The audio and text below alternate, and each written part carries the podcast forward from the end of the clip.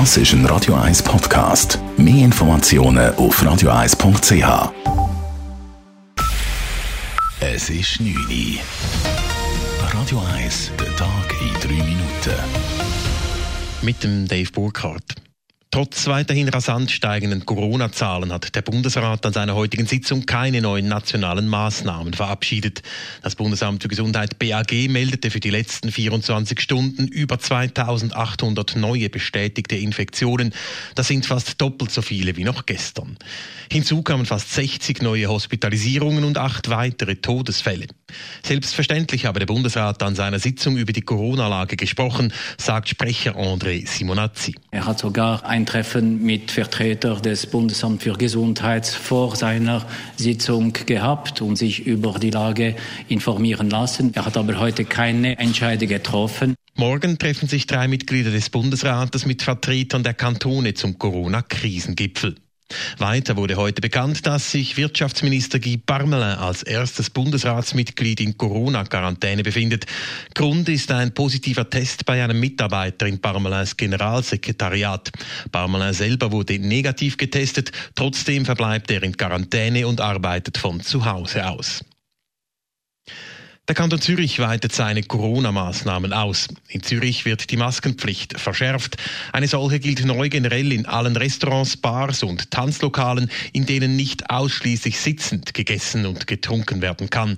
Laut der Zürcher Regierungspräsidentin Silvia Steiner gibt es keine andere Wahl. Wir haben einen Anstieg von Infektionen und wir gehen davon aus, dass die Maßnahmen, die wir bisher getroffen haben, das Infektionsgeschehen eben nicht können ausreichend eindämmen und wir passen ab morgen die Maßnahmen an. Als weitere Maßnahme gilt neu eine Maskenpflicht bei Veranstaltungen ab 30 Personen, wenn sie drinnen stattfinden und die Abstände nicht eingehalten werden können.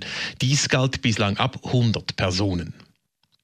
Die Armee streicht wegen der Corona-Krise in allen Rekrutenschulen bis zu deren Ende am 30. Oktober den Wochenendurlaub.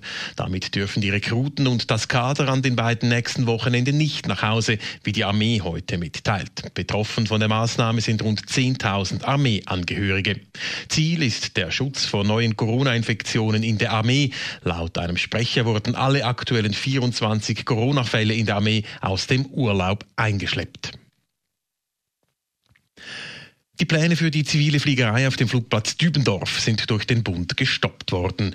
Grund für den Stopp der Umbaupläne ist laut Mitteilung eine veränderte Ausgangslage. Bei der Planung für die Umnutzung gab es etliche Schwierigkeiten. Unter anderem wehrten sich die Anwohner gegen die Geschäftsfliegerei auf dem Flugplatz Dübendorf.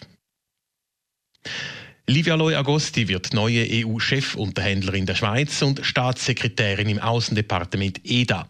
Der Bundesrat machte Loys Ernennung heute offiziell, die bereits gestern in den Medien durchgesickert war. Beim EDA ersetzt die 59-jährige Loy Roberto Balzaretti und sie soll die verfahrene Situation beim Rahmenabkommen mit der EU lösen. Gegen den von Balzaretti ausgehandelten Entwurf gibt es in der Schweiz massive Kritik. Radio 1 Wetter. In der Nacht ziehen immer mehr Wolken auf und die heben sich dann am Morgen den ganzen Tag hartnäckig. Und im Verlauf vom Tag morgen kommt es dann auch noch regnen. Die Schneefallgrenze die sinkt zum Teil bis auf 1200 Meter. Die Temperaturen die sind morgen frisch. Es gibt 5 bis 6 Grad am Morgen und maximal 9 Grad am Nachmittag. Das war der Tag in 3 Minuten.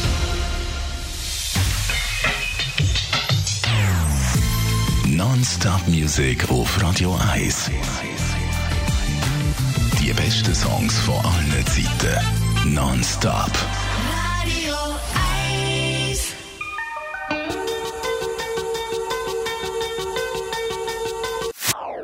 Das ist ein Radio 1 Podcast. Mehr Informationen auf radio1.ch.